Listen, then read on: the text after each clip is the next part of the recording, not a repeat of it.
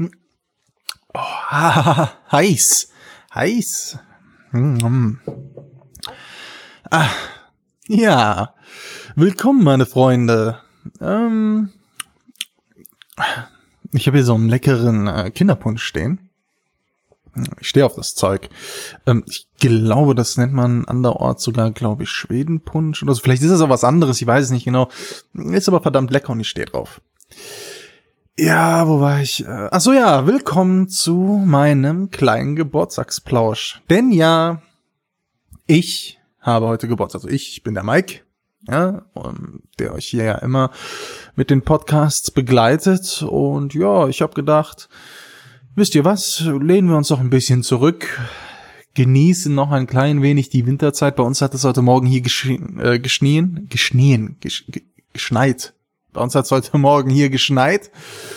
Und ähm, ja, es ist für mich das optimale Wetter, mich hier in meinen bequemen Klamotten einmal zurückzulehnen und ja, mit euch so ein bisschen was zu bequatschen, denn ich habe mir gedacht, ich berät mit euch heute mal ein klein wenig die Sachen, die mich das Jahr über beschäftigt haben, also das Jahr 2018, wir haben ja jetzt schön 2019 und ja, auch welche Spiele ich gespielt hatte.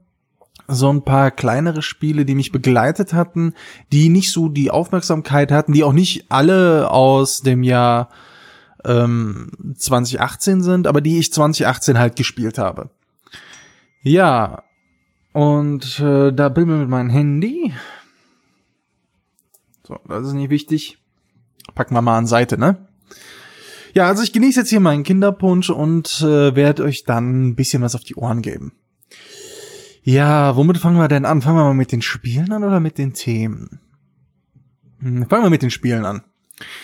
Ja, so, ähm, was bei mir unter anderem sehr große, ähm, sehr großen Eindruck hinterlassen hat, war das Spiel Far Lone Sales. Far ist ein Spiel eines kleinen Schweizer Unternehmens, Unternehmens sage ich, und kleinen Schweizer Entwicklers. Und die haben eine ganze Weile dran ähm, geschuftet. Ich habe das auch recht lange mitverfolgt. Ähm, die gab es mal immer wieder so auf so ein paar Messen zu sehen und hier und da mal ein, ein Trailer. Und das sah schon immer extrem ähm, künstlerisch aus. Denn ähm, Far ist ein, ein Spiel, wo es um ja, ums Gefühl geht. Hier geht es nicht unbedingt um die große Herausforderung. Es ist, ist ein Sidescroller. Alles in handgezeichneter Grafik und es möchte halt dieses ein ganz bestimmtes, ganz bestimmtes Gefühl vermitteln. Und zwar das Gefühl, auf einer einsamen Reise zu sein.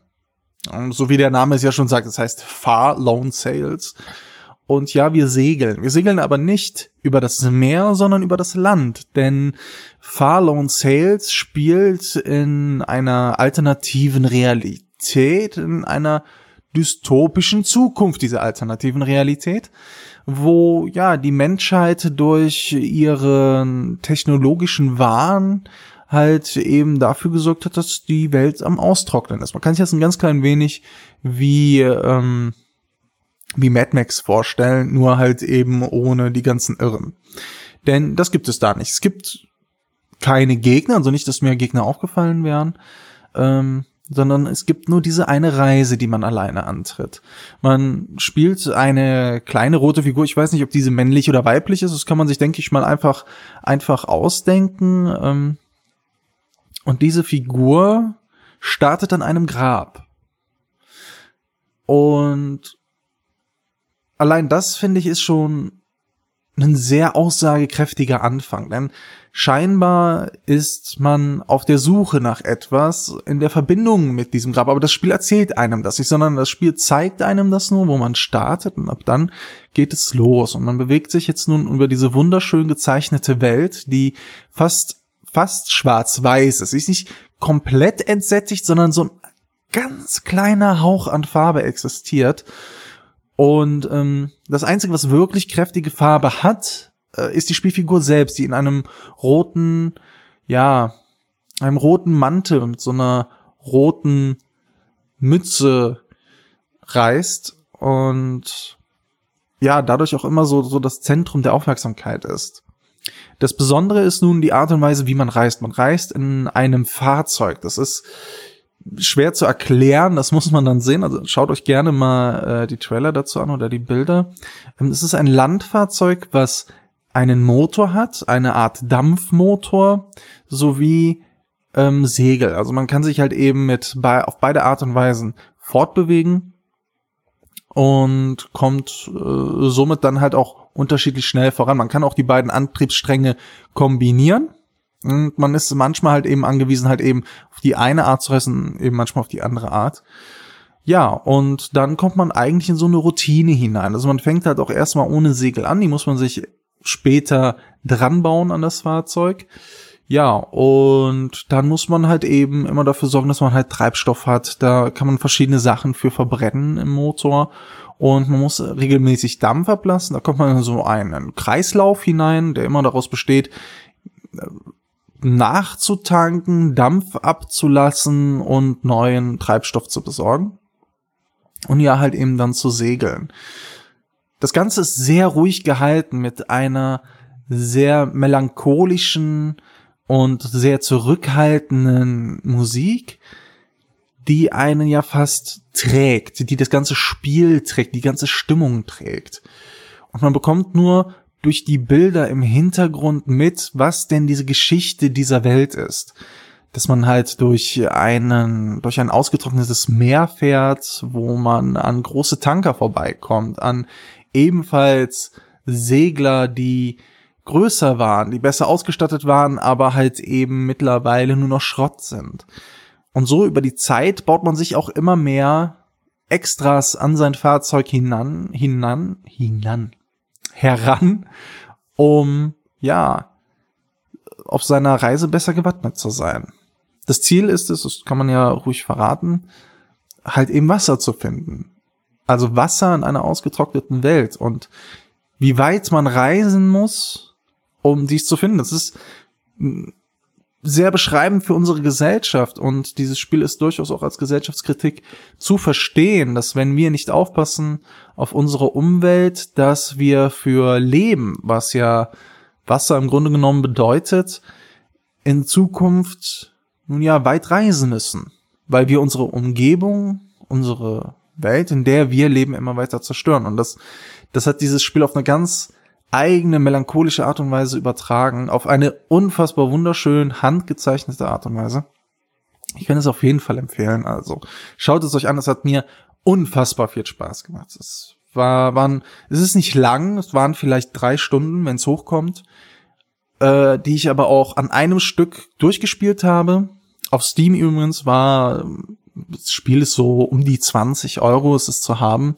Im Angebot natürlich dann auch nochmal deutlich günstiger. Haltet da ruhig mal die Augen auf. Ja, aber es lohnt sich. Es lohnt sich auf jeden Fall. Und ja, Prost, denn ich nippe jetzt nochmal ein wenig an meinem Kinderpunsch, der hm, oh, immer noch heiß, aber lecker ist. Das hört man gerne, ne? So, so jemand, der so aus so einer Tasse schlürft. Ja, da gibt's einige, die das jetzt genießen. Ja, Farlone Sales schreibt sich auf. Ich, ich, ich habe es geliebt. Ähm, kommen wir zu dem nächsten Spiel. Und das ist ganz entgegen zu Farlone Sales, was ja ziemlich kurz war, ein extrem langes, fast endloses Spiel. Und das Graveyard Keeper. Graveyard Keeper kommt von Tiny Build. Ähm, das ist der gleiche Entwickler, der sich auch schon für das, wie ich finde, grandiose Punch Club verantwortet.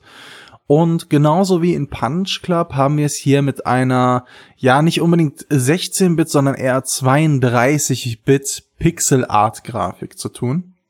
Das bedeutet also, das Ganze ist ein bisschen detaillierter und auch sehr bunt. Das ganze Spiel sieht ziemlich fantastisch aus. Also wenn man auf Pixel Art steht, da muss man hier wirklich mal äh, die Credits geben, dass Tiny Build sich hier unfassbar viel Mühe gegeben hat, da die äh, Details auszuarbeiten.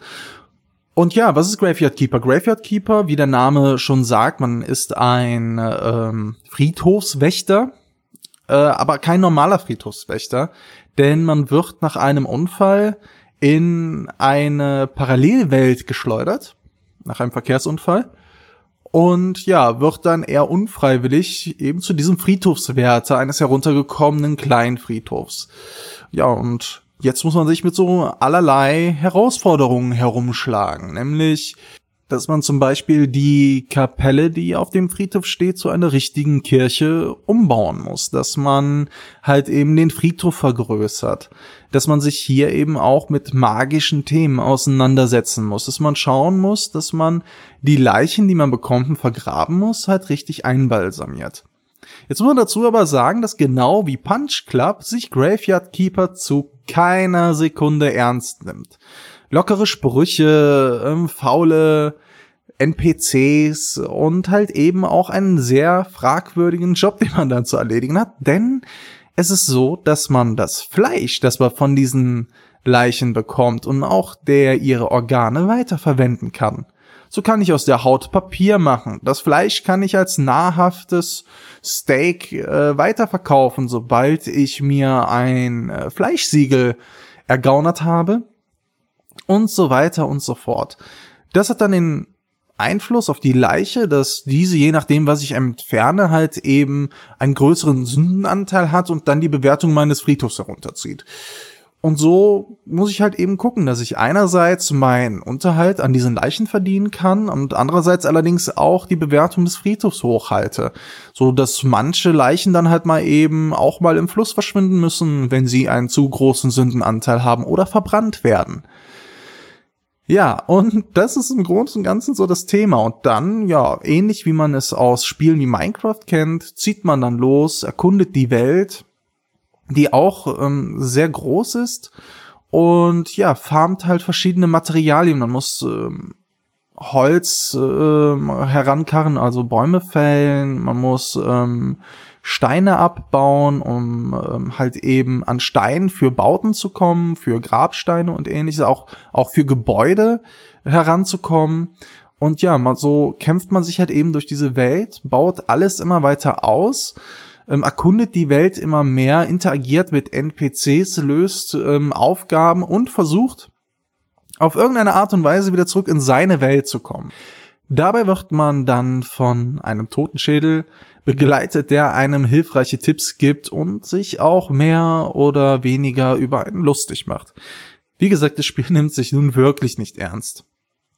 Ich hatte unglaublich viel Spaß, weil ich mag solche Spiele. Ich mag ja auch Minecraft, obwohl ich das nicht ganz so lange gespielt habe, aber Spiele wie No Man's Sky, das dürfte man ja mittlerweile wissen, bin ich ein Riesenfan von Subnautica, was ich um viele, viele Stunden gesuchtet habe und natürlich mein Suchtspiel Nummer eins, in das jetzt nun schon weit, weit über 200 Stunden geflossen sind. Ich müsste auch schon langsam die 300 geknackt haben, äh, Stardew Valley, was ja auch ein Pixel-Art-Spiel ist. Und damit lässt sich eigentlich Graveyard Keeper auch ziemlich gut vergleichen, eben genau mit diesen grindlastigen Spielen, wo man sich allerdings auch mal wirklich zurücklehnen kann, sich Aufgaben setzen kann und diese halt ein bisschen abarbeitet. Und das macht auch wirklich Spaß in diesem Spiel. Halt das Erkunden, das immer neue Möglichkeiten herauszufinden und freizuschalten. Das macht das Spiel wirklich, wirklich sehr, sehr gut. Ähm, es ist nicht immer übersichtlich, also es ist nicht immer ganz klar, okay, was muss ich jetzt genau machen, um mein Ziel zu erreichen. Da muss man ab und an auch schon mal das Netz bemühen, um durch alles wirklich hindurchsteigen zu können. Aber im Großen und Ganzen ähm, ja, wie gesagt, macht es dann doch unglaublich viel Spaß, wenn man denn auf diese Art von Spiel steht. Dann schaut es euch auf jeden Fall mal an. Ist auch für einen schmalen Euro zu haben. Hm, ich, ich, ich habe gar nichts dafür bezahlt, fällt mir gerade ein. Ähm, oder was heißt gar nichts? Also im Umkehrschluss im Monat 10 Euro, denn es ist im Xbox Game Pass mit dabei. Das heißt, wenn ihr Xbox-Spieler seid, dann äh, schaut euch das gerne an weil ihr dann mit dem Xbox Game Pass halt eben eigentlich nichts dafür zahlt und dann ist es das halt doppelt und dreifach wert. Ja, und für alle anderen gilt, ich glaube, ähm, es kostet auf Steam gerade auch so um die 20 Euro und im PSN und Xbox Store, wenn man wer halt eben jetzt eben nicht den Pass hat, so um die 25 Euro auch immer wieder mal im Angebot zu haben. Schaut euch auf jeden Fall an. Ja, das ähm, nächste Spiel, das habe ich gerade erst gespielt, übrigens auch im Game Pass äh, zu erhalten, wo ich dann sehr überrascht war, dass es dort war, ist Life is Strange 2 Episode 1. Ich bin ein ganz großer Fan des ersten Teils. Und ich liebe es wirklich, wirklich sehr, auch wenn ich zugeben muss, dass es sehr, sehr viele Klischees bedient. Gerade so die ersten beiden Episoden von Life is Strange waren ja dann doch arg teeny-mäßig. So, wer die 90er Jahre Teenie-Filme kennt oder halt auch diese 90er Jahre oder frühen 2000 Jahre ähm, äh, Daily Life Soaps, sowas wie Beverly Hills 90210, bla bla blub, der wird sich bei Life is Strange in den ersten Episoden echt heimisch gefühlt haben. Auch wenn das natürlich sehr modern war, allerdings dann auch sehr hipstermäßig. Ich hatte allerdings meinen Spaß damit, weil das Spiel sehr viel Geschwindigkeit rausnimmt, gleich auch am Anfang und einen dazu zwingt, sich selbst beim Spielen zu entschleunigen. Das muss man mögen und das gilt auch für Life is Strange 2. Und ja, Life is Strange nahm ja dann doch spätestens mit der dritten Episode extrem an Fahrt auf. Wurde ja dann auch sehr komplex in Richtung Butterfly-Effekt. Wer den Film kennt, weiß, was ich meine. Also, dass es war ja immer so Zeitspielereien da drin und dass diese Zeitspielereien halt extreme Auswirkungen hatten auf das Geschehen. Und ja, das, das wurde dann auch wirklich sehr extrem und da gab's ja dann auch noch immer diese, diese Mordgeschichte. Ich habe einen trockenen Mund, ich muss aber ganz kurz mal einen Schluck trinken. Moment. Ah, dafür werde ich gehasst. ja. Ja, und Life is Strange 2 fängt im Grunde genommen auch wieder so an wie Life is Strange.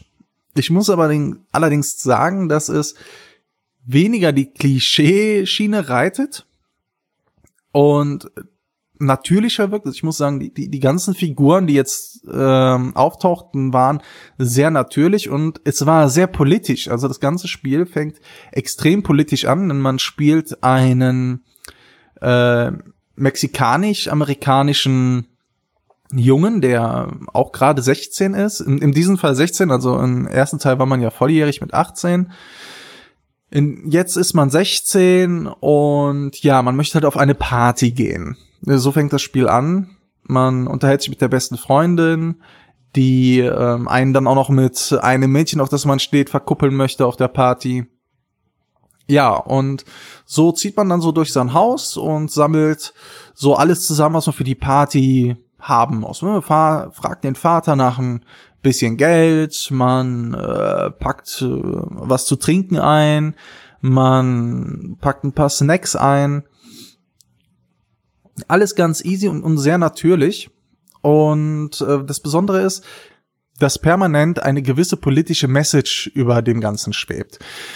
Don't Not, die Entwickler scheinen keine großen Fans von der derzeitigen amerikanischen, also US-amerikanischen Politik zu sein auch nicht mit Trump, der tatsächlich auch mal erwähnt wird, nicht namentlich, aber ja, man ist sehr ungläubig, dass dieser gewählt werden könnte. Das spielt noch vor den Wahlen. Das ganze Spiel spielt 2016. Und ja, man ist halt eben Teil dieser kleinen mexikanischen Familie, die aus Vater und zwei Söhnen besteht. Ja, wie gesagt, es sind zwei Söhne, das heißt, es gibt noch einen kleinen Bruder. Und dieser kleine Bruder ist wie soll man das sagen? Also Kinder in Filmen und in Spielen sind sehr, sehr oft sehr, sehr nervig. Und ich war überrascht, wie unnervig dieser Junge eigentlich war.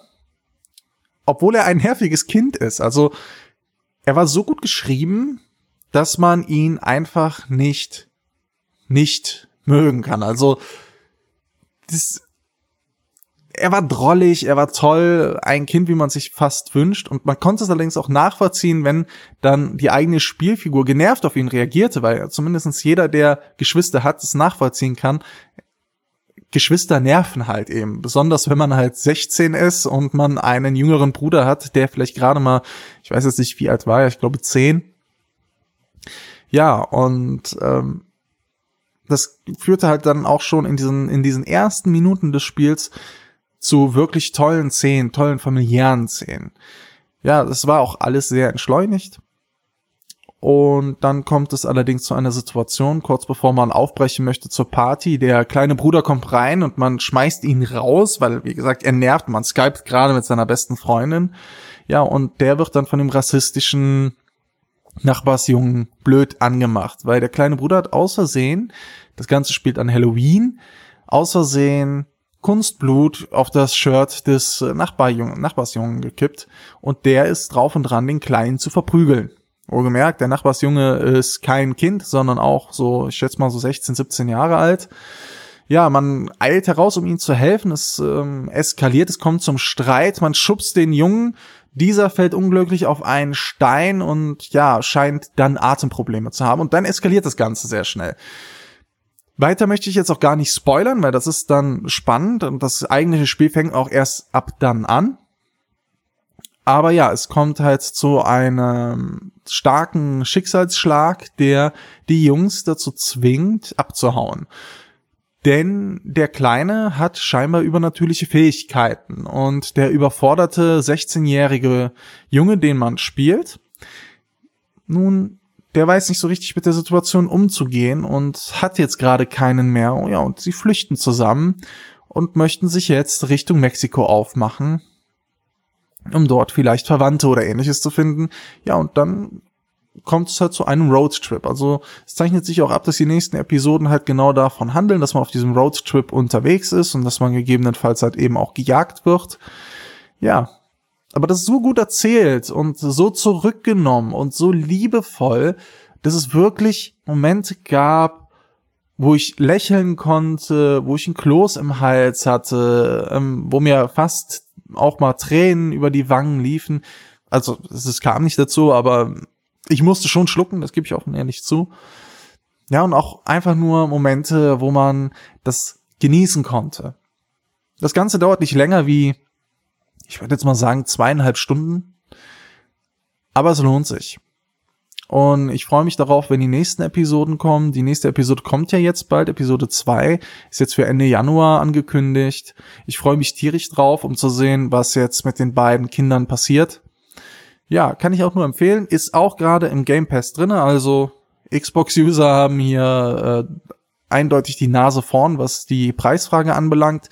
Sonst kostet das, glaube ich, gerade drei oder vier Euro. Also das ist jetzt auch nicht die Welt, die erste Episode. Und wenn man sich die ganze Staffel kauft, kostet die, glaube ich, 25 bis 30 Euro. Also das ist auch nichts Teures. Und ich glaube, hier hat man auch wirklich viel Qualität für äh, das kleine Portemonnaie.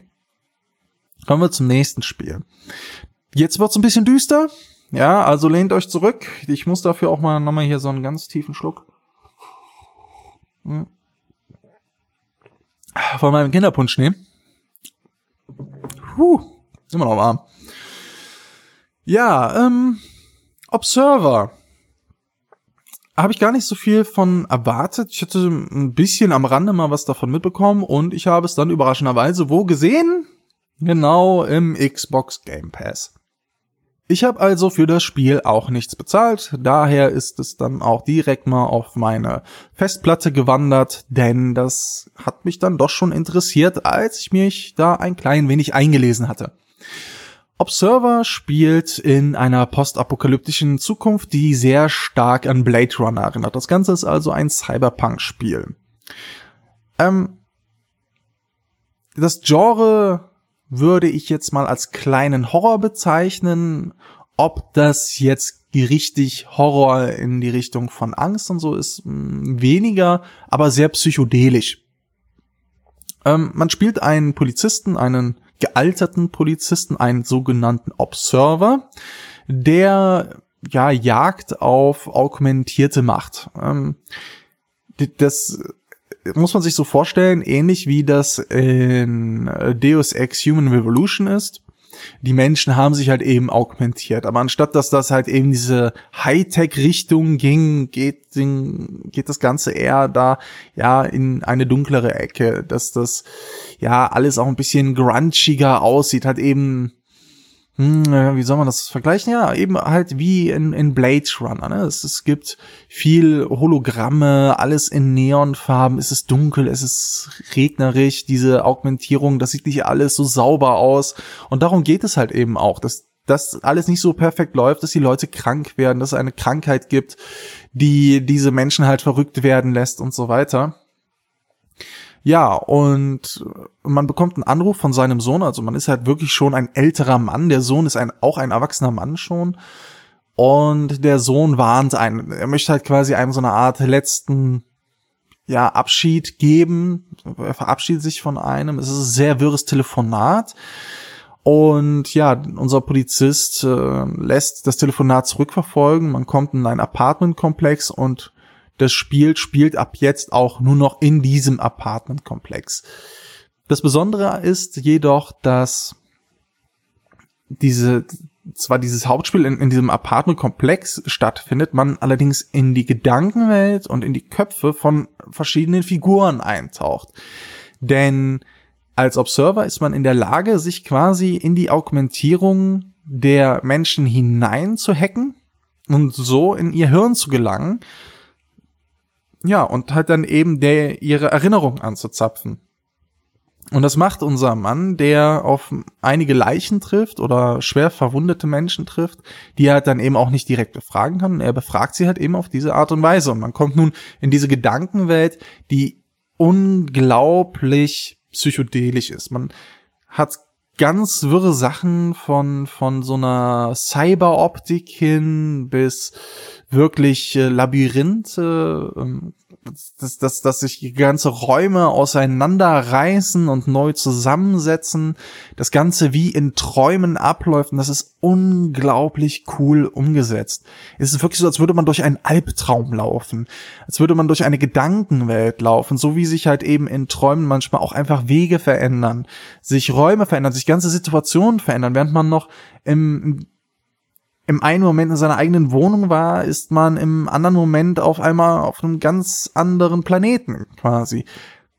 Und so läuft das halt hier auch ab. Gut, man ist nicht auf anderen Planeten, aber man kommt halt eben dann manchmal an ganz andere Orte und das ist wirklich ganz besonders umgesetzt und macht auch sehr viel Spaß und ja, spielt ziemlich mit der Psyche und auch mit den Erwartungen, die man hat an das Spiel und durchbricht auch ab und an mal so ein klein wenig die vierte Wand. Also es wird auch mit den, mit den eigenen Erwartungen sehr stark gespielt.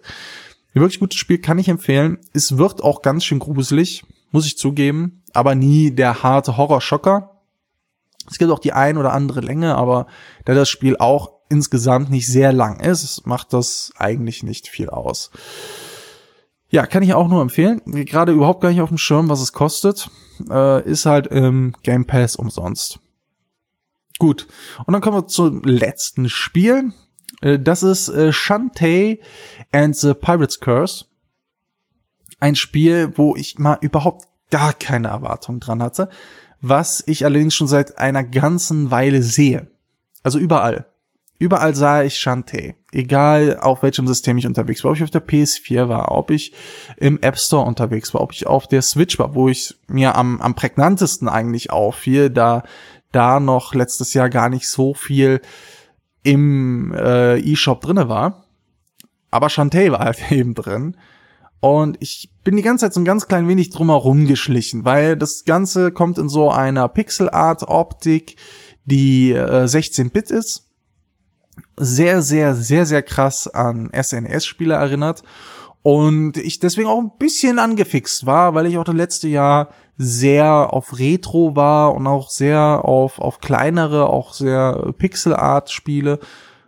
Und da hatte mich das einfach angesprochen. Auf der anderen Seite sah es dann doch ein bisschen albern aus. Shantae, diese Genie-Figur, die dann auch sehr kindlich aussieht und ja, gar keine Erwartung dran gehabt, auch überhaupt gar nicht mich mit dem Thema auseinandergesetzt und dann überraschenderweise halt eben dann auch wieder im Xbox Game Pass gesehen und gesagt, komm, irgendwie das Interesse war nicht groß genug, um es zu kaufen, aber es war so groß, dass ich halt immer wieder, dass mir immer wieder ins Auge gefallen ist. Jetzt zahle ich nichts dafür, downloade ich mir.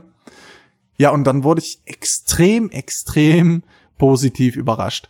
Denn vielleicht, okay, ich gebe zu, vielleicht liegt es auch daran, dass ich keine Erwartungen hatte. Ja, deswegen ja, das auch als kleine Vorwarnung nehmen, denn das ist kein perfektes Spiel, das ist kein Meisterwerk, bei weitem nicht.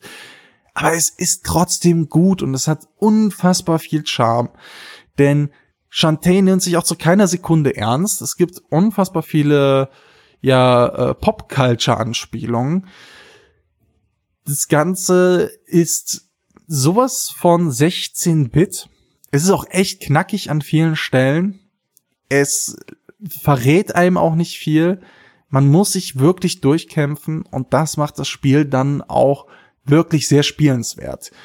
Es ist nicht mehr, es ist nicht weniger. Es hat eine sehr lustige, aber auch sehr belanglose Story, die uns halt eben als Chanté über äh, vers verschiedene Inseln führt, damit sie ja ihre Kräfte zurückerlangen kann.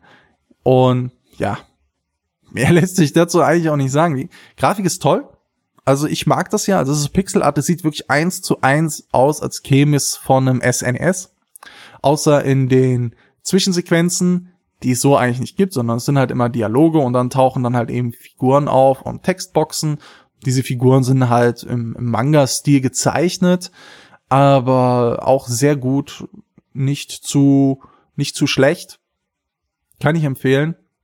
Macht Spaß. Ich habe mir auch mittlerweile ähm, den ersten Shantae-Teil geladen. Also das äh, Shantae and the Pirates Curse ist wohl der zweite Teil. Und der erste, der halt eigentlich auch nur Shantae heißt, ist ähm, jetzt auch im Game Pass zu erhalten. Habe ich mir schon geladen. Werde ich mir dann auch demnächst mal antun. Kann ich aber auf jeden Fall, auf jeden Fall empfehlen. Schaut's euch an, wenn ihr auf ein bisschen Slapstick-Humor steht und halt eben auf richtiges Retro Metroidvania Jump and Run Gameplay. Wirklich toll. Ja, das waren auch so meine kleinen Spiele, die dieses Jahr äh, leider auch keine Tests bekommen haben von mir. Halt auch, weil sie zu klein waren und die Zeit halt ein klein wenig gefehlt hat. Das tut mir auch leid, weil denen hätte ich es halt auch gerne gegönnt. Aber sie haben ja jetzt hier ihren Raum bekommen. Schaut's euch an nochmal von oben nach unten. Das war Farlawn Sales, Graveyard Keeper, Life is Strange 2 Episode 1, Observer und Shantae and the Pirates Curse. Wirklich eine, wie ich finde, schöne Liste an Spielen, die man sich definitiv mal geben kann. Ja, zum Abschluss ähm, möchte ich noch ein ganz klein wenig über die Themen schnacken, die mich dieses Jahr interessiert hatten. Also dieses Jahr, wir haben ja schon 2019 letztes Jahr interessiert hatten, also 2018, die mich so das ganze Jahr über begleitet hatten. Das sind zwei große Themen, die in der Gaming, ja, nicht Gaming-Branche, sondern Gaming-Community sehr gespalten aufgenommen werden. Aber die unmissverständlich scheinbar jetzt immer mehr Raum einnehmen. Das eine ist Mobile Gaming. Da werden jetzt viele aufschreien und sagen, ah, das ist so ein Mist. Und das kann ich auch absolut verstehen, denn da gab es ja dieses Jahr einige Aufreger. Da hatten wir jetzt gerade zuletzt ähm, Alien Blackout, ja, die verheißungsvolle Fortsetzung von Alien aus Isolation, wo sich viele dann drauf gefreut haben, entpuppte sich jetzt nun als Mobile Game. Ja, sehr enttäuschend. Dann war dann halt eben zuletzt Diablo Immortals, was halt eben, ja, ein abgespecktes Diablo für Smartphones ist. Ob das jetzt gut oder schlecht ist, kann jetzt eben noch keiner sagen. Dafür muss es erstmal erscheinen. Aber das hat natürlich einen herben Schlag der Fanbase gegeben, weil dann auch gesagt wurde, nein, es befindet sich auch kein richtig großes Diablo für den PC und für die Konsolen in der Mache und es sei auch nicht geplant, was dann auch zu so einer schönen Fanfrage bei der Präsentation geführt hat, wo dann einer gefragt hat, ob das tatsächlich ein April-Chat sei. Ja, weil es kam halt auch gar nicht gut an. Ich kann das auch wirklich nachvollziehen. Ich finde das auch einfach unter aller Sau, wie hier mit den, mit den Fans umgegangen wird. Und das ist halt einfach auch der falsche Weg. Das macht halt Bethesda deutlich besser, die hingehen und sagen, hey, hier ist Fallout 4. Und guck mal, dazu gibt's ein Fallout Shelter. Oder die jetzt mit ihrem The Elder Scrolls Blades kommen und sagen, ey, das ist zwar The Elder Scrolls Blades, das bekommt ihr jetzt, aber hier schaut, in ein paar Jahren, da wird auch noch The Elder Scrolls 6 erscheinen. Und genau so muss man das halt eben auch machen dass man die Fans da auch an der Stange hält. Denn es wird bestimmt kein Fan sagen, ey, ich will das Spiel nicht spielen. Ich will kein Diablo spielen, sondern, ähm, also ich will kein Diablo Mobile spielen, sondern die sagen halt, ich will halt ein richtiges Diablo haben. Ich will Diablo so haben, wie ich es kenne, wie es mir gefällt, das jetzt einfach auf ein Handy zu verbannen, an dem halt eben auch nicht so viel geht, das ist nicht das, was sich ein Fan wünscht. Man wünscht sich von einem komplexen Spiel, dass es komplex bleibt. Dass man sagt, okay, man macht ein Spin-off, was dann mobil kommt, das wird eine ganz andere Geschichte. Hauptsache, man bekommt auch noch das andere. Und scheinbar scheinen das die äh, Publisher nicht so richtig zu verstehen. Aber man muss auch verstehen, warum sie das machen. Und zwar wächst der Markt extrem, der Mobile-Markt. Im Gegensatz zum Gaming-Markt, der zwar auch wächst, aber nicht so extrem wie halt eben der Mobile-Gaming-Markt, der gerade in Asien, was halt auch immer ein wichtigeres Ziel ist, gerade China, ist der Mobile-Markt halt einfach mal explodiert. Die meisten Leute spielen halt einfach nur noch Mobile dort. Ja, ganze, ganze MMOs sind dort mobile und da werden Millionen und Abermillionen drüber gescheffelt. Deswegen macht man das und das ist halt eben schade. Es geht nicht mehr um die Vision, die da mal ein Entwickler hatte, der ein tolles Spiel machen wollte, sondern es geht jetzt hier tatsächlich einfach nur um den Shareholder Value. Ja, Schande. Und das wirklich Blöde daran ist, dass das halt eben auf diese kompletten Mobile-Markt ein sehr schlechtes Licht wirft. Denn mal von Candy Crush Saga und wie sie alle heißen abgesehen, gibt es da draußen tatsächlich einige Perlen für Mobile Games. Und sie lassen sich tatsächlich auch richtig gut spielen. Ich habe jetzt gerade ganz frisch mein iPhone XS bekommen und habe damit jetzt auch einige Spiele nochmal gedownloadet und gespielt und da sind halt richtige Perlen dabei. Vor allem für einen schmalen Euro. Ein Ace Attorney was ich äh, normalerweise für vielleicht 30, 40 Euro für meinen 3DS kaufe, habe ich hier für 14 Euro gekauft. Ein, was haben wir hier? Ein ähm, Stardew Valley, was mich nur 7 Euro gekostet hat, statt 15 Euro. Man kann also auch richtig Geld damit sparen und man hat die gleichen Spiele. Man, man hat jetzt nicht etwas groß abgespeckt. Stardew Valley ist eins zu eins das gleiche Spiel. Ace Attorney ist auch das eins zu eins das gleiche Spiel. Man bekommt also nichts anderes, man bekommt es halt eben nur auf einer anderen Plattform. Und das ist nicht schlecht. Da ist gar nichts schlecht dran. Die Dinger haben Leistung ohne Ende. Selbst die schlechtesten Smartphones da draußen, die 200 Euro oder 150 Euro kosten, haben Leistung, die die eines 3DS bei weitem übersteigt. Also warum nicht auch darauf zocken? Und es gibt einfach tolle Spiele und ich habe mich da wirklich mit auseinandergesetzt.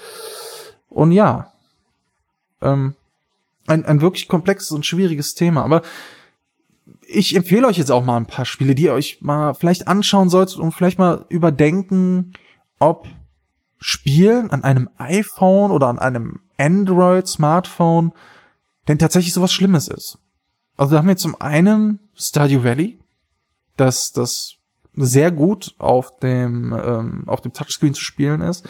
Wir haben ähm, was ja auch ursprünglich auf den iOS-Geräten erschien, ist Oceanhorn, das ja mittlerweile auch für die Konsolen umgesetzt wurde und sehr erfolgreich auf der Switch war. Das ist ursprünglich ein Spiel, was halt eben äh, ein iOS launchte. Das, das gibt's auch mittlerweile für Android.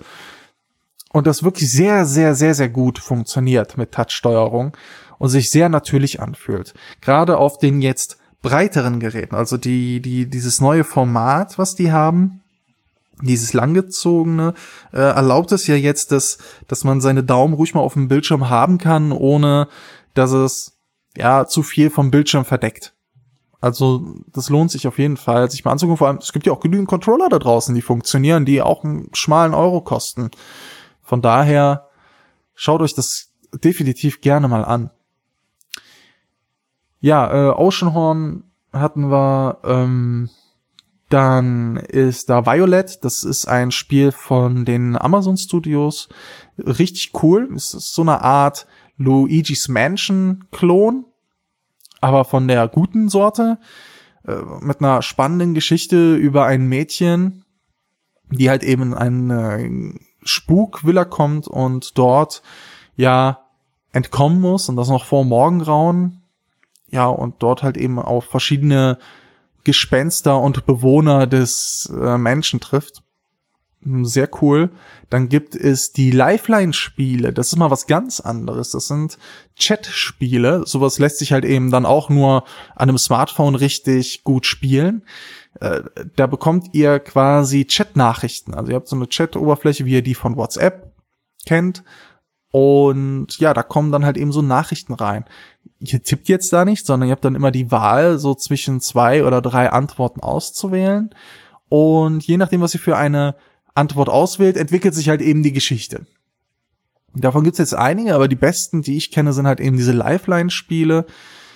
Und wo, ja, das Ganze geht halt tatsächlich so weit, dass diese Figur am anderen Ende sterben kann. Je nachdem, was für eine Entscheidung ihr trefft, was ihr ihr ratet zu tun. Ja, und dann nehmen die Geschichten richtig Fahrt auf und gehen in andere Richtungen. Also man kann in einem zweiten Durchlauf zum Beispiel einen ganz anderen Storystrang erleben. Also das ist wirklich, wirklich toll gemacht und einfach für so zwischendurch mal in der Bahn. Man kann das auch so einstellen, dass es wirklich so funktioniert, als wären das echte Nachrichten. Also, dass zwischen der einen und der anderen Nachricht dann manchmal sogar ein paar Stunden liegen oder auch mal einen Tag, weil die Figur sagt so, ja, ich muss mich jetzt bewegen, ich muss jetzt von A nach B laufen, ich melde mich, wenn ich angekommen bin. Und dann geht das jetzt am nächsten Tag weiter. Das ist ein ziemlich cooles Spielprinzip für so ein kleines Spiel. Kosten auch kaum was. Ich glaube, der teuerste Lifeline-Teil kostet vier Euro. Er lässt sich auch sehr, sehr gut mit der Apple Watch kombinieren. Also wer eine Apple Watch hat, der bekommt halt eben die Nachrichten da drauf und ja, für so zwischendurch drin ist es ganz nett. Schaut euch das mal an, schaut euch mal diese Spiele an und auch andere größere, die es da ja auch mittlerweile gibt. Ich finde, da ist ziemlich viel Potenzial drinne. Und man sollte das auch ein bisschen ernster nehmen. Mal gucken, wie das Diablo wird. Vielleicht wird es auch gar nicht so schlecht. Die Zukunft wird zeigen.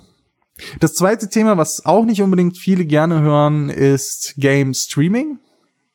Was ist damit gemeint? Ähm, gemeint ist damit, dass ein Spiel auf einem Server berechnet wird und man bekommt quasi einen Livestream, den man spielt. Viele reden davon, dass das ja technisch nicht so gut laufen würde und man hätte ja Lag und keine Ahnung was. Und ich bin jetzt seit ja fast ein Jahr bei der Beta von GeForce Now bei und habe mich jetzt auch mal für Shadow angemeldet. Das war gerade im Angebot. Das werde ich dann auch mal ausprobieren und ich muss ganz ehrlich sagen, diese Kritik, die die Leute äußern, stimmt nicht. Die Kritik kommt meistens von Menschen, die das nicht getestet haben. Und ich kann euch versichern, dass auf meinem Mac, in der Kabel gebunden ist, ich in Full HD mit mindestens 60 Frames per Second jedes Spiel in GeForce Now flüssig spielen kann, ohne einen Lag zu spüren. Das gilt bestimmt nicht für jeden Anbieter, aber für GeForce Now gilt das auf jeden Fall. Und ich habe einige Spiele da gespielt. Ich habe StarCraft gespielt. Ich habe, oh Gott, wie heißt es, Overwatch gespielt. Ich habe Euro Truck Simulator gespielt. Dann habe ich noch ähm, Dishonored 2 gespielt und The Witcher 3 habe ich gespielt, Planet Coaster habe ich gespielt gespielt. For Honor habe ich gespielt, Player Unknown Battlegrounds habe ich gespielt, Quantum Break habe ich gespielt, also wie ihr hört, ich habe eine ganze, ganze Menge gespielt und ich kann mich an keine Situation erinnern, wo ich mal ernsthaft Lex hatte. Ich habe Kingdom Come Deliverance gespielt, über Stunden, Stunde um Stunde. Ich habe komplett Far Lone Sales darüber gespielt. Ähm, da merkt man nichts. Ich weiß nicht, wie die das machen, fragt mich nicht. Und ich habe eine Monsterleitung, das muss ich dazu sagen. Ich habe eine Unity Media äh, 300 Mbit Leitung. Nee, ist gar nicht wahr. Ich habe eine 400 Mbit Leitung mit, ich glaube, was sind's, 20 oder 30 Mbit Upload. Das heißt, da geht auch eine ganze Menge durch. Das Ganze ist auch an meinen Mac via Kabel, also via LAN-Kabel angeschlossen. Ich mache das nicht übers WLAN, wenn ich zocke. Aber dann funktioniert das. Und es funktioniert richtig, richtig gut. Und ich muss mich da wirklich fragen, warum sollte ich mir noch einen teuren Gaming-PC kaufen? Klar, man bekommt so ein Abo nicht geschenkt.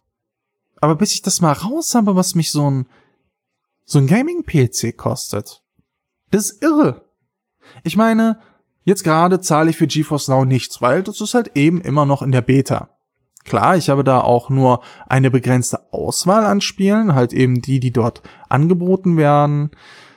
Das sind halt in der Regel nur Steam und Battlenet Spiele. Da noch lange, lange, lange nicht alles. Aber ja, es braucht halt ewig, bis ich die Sachen mal raus habe. Ich sag jetzt mal, rechnen wir das doch mal ganz kurz hoch sagen wir mal, GeForce Now, das kommt jetzt demnächst raus und dann verlangen die da 20 Euro im Monat. Was sind denn 20 Euro im Monat? Das sind im Jahr 240 Euro. Das sind 480 Euro in zwei Jahren. Das sind die Kosten von einer neuen Grafikkarte. Da habe ich den ganzen Computer noch nicht, der mich gegebenenfalls, um die Leistung zu erreichen, 1000 bis 1800 Euro kostet.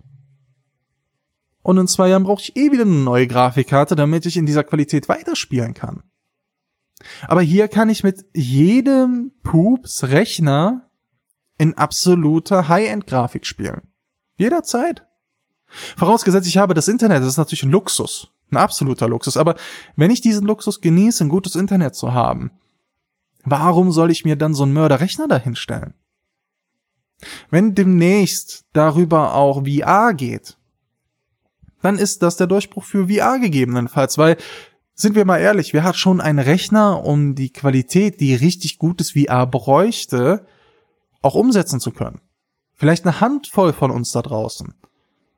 Aber wenn ich 20 Euro im Monat für einen Gaming-PC zahlen muss, der hier bei mir aus der Leitung kommt, dann ist der Schritt hinzugehen, mir vielleicht nochmal für 200, 300 Euro, was jetzt so eine, so eine Oculus Rift kostet, ähm, nochmal auszugeben, der ist der Schritt deutlich kleiner. Von daher, ich glaube, dass die Zukunft tatsächlich im Streaming liegt. Die Frage, ob, ob vielleicht die nächste Konsolengeneration genug Leistung mit sich bringt, wie das jetzt bei der aktuellen war, wo dann mitten in der Konsolengeneration eine überarbeitete Version herauskommen musste, die viel, viel mehr Leistung hatte. Das gehört dann einfach der Vergangenheit an. Vorausgesetzt man hat Internet. Aber sind wir mal ehrlich, das ist, ich kann das noch verstehen, äh, wie das damals war bei dem Release der Xbox One, wo es dann auch hieß, ja, da braucht man halt Internet und alle haben sich darüber aufgeregt, oh, jetzt brauche ich Internet. Aber sind wir mal ehrlich, jeder von uns hat doch Internet. Diejenigen, die kein Internet haben, die sich kein Internet leisten können, die können sich halt eben auch keine Konsole leisten. Das, da muss man einfach mal ehrlich sein. Und wenn ich mir doch das Internet leisten kann und wenn bei den meisten, jetzt sonst stimmt, das ist nicht bei allen so, aber bei den meisten da draußen kommen mindestens 16 Mbit an, 16 bis 20 Mbit, die in der Regel dafür reichen. Ja, warum soll ich mir dann noch den teuren Gaming-PC holen? Warum soll ich mir noch die teure Konsole holen? Ich habe hier eine Xbox One X stehen. Die Xbox One X hat mich 400 Euro, 400, 4, ja 400 Euro minus dem Spiel halt eben, also 400 Euro. Ähm, dann habe ich hier noch eine PS4 Pro stehen, die hat mich 300 Euro gekostet. Da sind wir schon bei 700 Euro und dann habe ich nochmal eine 300 Euro Switch hier stehen. Klar, dann kommen natürlich die Exklusivtitel, warum ich das auch behalten werde, aber unterm Strich, wie viel Geld ich für Hardware ausgegeben habe und ich auch wieder ausgeben muss, wenn die nächste Konsolengeneration kommt. Und ich frage mich, ist das notwendig? Die Frage, ein, eine Nintendo Switch, die, die ein Handheld ist, die mega cool ist, die genug Leistung hat, um auf diesem kleinen Handheld halt eben in einer tollen Grafik was darzustellen. Mega cool. Schließe ich die am Fernseher, naja, dann sehe ich halt eben, dass eine PS4 und eine Xbox One halt viel leistungsstärker sind.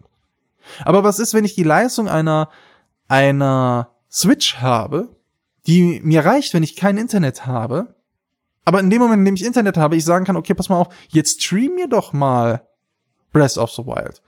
Und auf einmal kann ich auch Breath of the Wild, weil meine Leitung es hergibt, auch in 4K mit 60 Bildern in der Sekunde sehen. Ich kann Breath of the Wild in einer absoluten Traumgrafik genießen. Und in dem Moment, in dem ich sage, okay, jetzt nehme ich das Ding raus aus dem Dock, nimm's mit, dann habe ich halt wieder Breath of the Wild in der abgespeckten Grafik, aber halt eben kann ich an dem Teil, an der Stelle weiterspielen, an der ich gerade bin. Was ist daran verkehrt, frage ich euch. Das wäre doch genial, oder nicht? Ich würde da gerne mal auch eure Meinung wissen, wie ihr dazu steht. Schreibt mir das gerne. Ich, ich würde es wirklich, wirklich gerne wissen. Und das, was ich auch an Feedback bekomme, würde ich auch in den nächsten Podcasts gerne mal wiedergeben. Ja, das soll es jetzt gewesen sein. Ich habe hier noch die Reste von meinem Kinderpunsch. Hm. Der ist jetzt auch mittlerweile kalt. Nicht so schlimm. Ich bedanke mich fürs Zuhören. Es war auch absolut nicht spannend, das ist mir aber egal, denn ich lehne mich an meinem Geburtstag hier zurück. Rekapituliere nochmal mein letztes Jahr, was ich alles Tolles gespielt hatte, was für eine, in was für einer tollen Zeit wir leben, was für ein Privileg ich habe, all das zu haben, von, von PCs über Smartphones, über die ganzen Konsolen. Ich habe alle Konsolen in ihrer besten Ausstattung. Ich meine, das ist ein Privileg. Dafür sollte man dankbar sein. Und das bin ich. Mit diesen Worten, ich wünsche euch noch einen schönen Tag. Bye.